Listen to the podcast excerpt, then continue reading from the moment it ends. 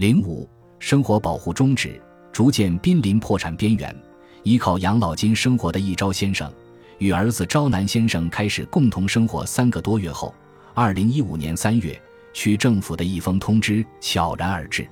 打开信封，“保护终止决定通知书”几个大字映入眼帘。这是一封来自自治体的通知，传达了终止生活保护的决定。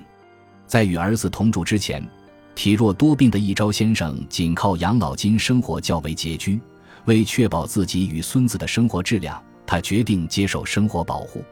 在接受生活保护期间，医疗费及适应住宅的房租能够得到免除。因为一朝先生患有高血压，需要长期服药，对他而言，医疗费的免除是一项巨大的优惠。然而，在与儿子开始同住后，生活保护随之终止，这是一朝先生始料未及的。为何没法再继续接受生活保护了呢？我们向一朝先生询问缘由，他略显烦躁地回答了我们：“据说是因为儿子搬来同住了，他们认定我家有了收入来源，生活也该有保障了，就终止了对我们的生活保护。”宪法第二十五条保障了国民健康生活及享有文化生活的最低限度的生活权利。这里所规定的最低限度及生活保护水准，当家庭收入低于此标准时，可以接受生活保护。对于老年人而言，在养老金低于生活保护标准且无储蓄及不动产的情况下，收入不足的部分将以生活保护费的名义得到补助。安田父子家的情况是，二月份的时候，一朝先生的养老金及朝南先生一整个月的收入加起来即为家庭收入，这一数字将用于衡量安田家能否接受生活保护。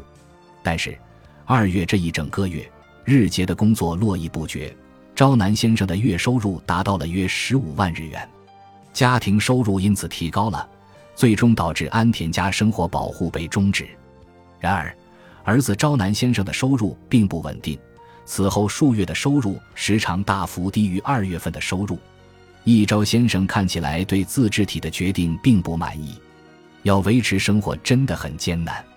我也向政府的工作人员诉说了我们的困境，因为儿子的收入不稳定，在收入能够稳定达到一定标准之前，能否继续接受生活保护？我恳切地表达了自己的请求。但是儿子也的确有收入颇丰的时候，哪怕只有一个月，在政府看来，一定是认为我儿子还是有能力挣钱养家的。生活保护被终止之后，之前免除适应住宅房租的政策不再适用，安田父子俩不得不支付每个月两万日元的租金。此前，一朝先生因慢性病而产生的医疗费用都能得到免除，但现在作为七十五岁以上老人。他需要支付一成的医疗费用，约三零零零日元。更甚，原本给予孙子的教育辅助费也不再发放。安田家现在还需要支付公立高中的学费、交通费等开销，生活一下子变得困窘起来。据悉，一朝先生曾多次向儿子朝南先生诉说生活的艰辛，但是朝南先生对此也束手无策。你能补贴些家用吗？即使我这般向儿子开口，他也只能从钱包中拿出几千日元，便再没多余的钱了。儿子都已经吃不上饭了，因为他干的是派遣的工作，我也能体谅他手头并不宽裕。招南先生平时的工作内容是开着叉车搬运货物，连休等休息日多的时候，生意往来就会中断，也就没有搬运货物的活了。日结薪水的工作经常会因企业方的缘故而无法持续，订单减少的话，工作和收入就都没了着落。不仅如此，有时还有可能工作突然中断。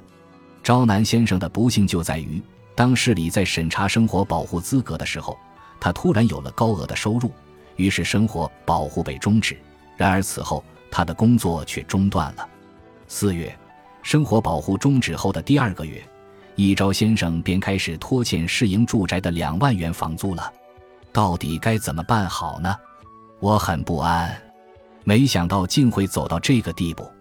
一朝先生如实叙述着自己当前的心情，随后便沉默不语。据悉，一朝先生无论如何也想在手头省下一些钱备用，因而放弃了定期前往医院治疗慢性病的打算。除此之外，已没有再能够节省的空间了，生活可谓捉襟见肘，陷入绝境。本集播放完毕，感谢您的收听，喜欢请订阅加关注，主页有更多精彩内容。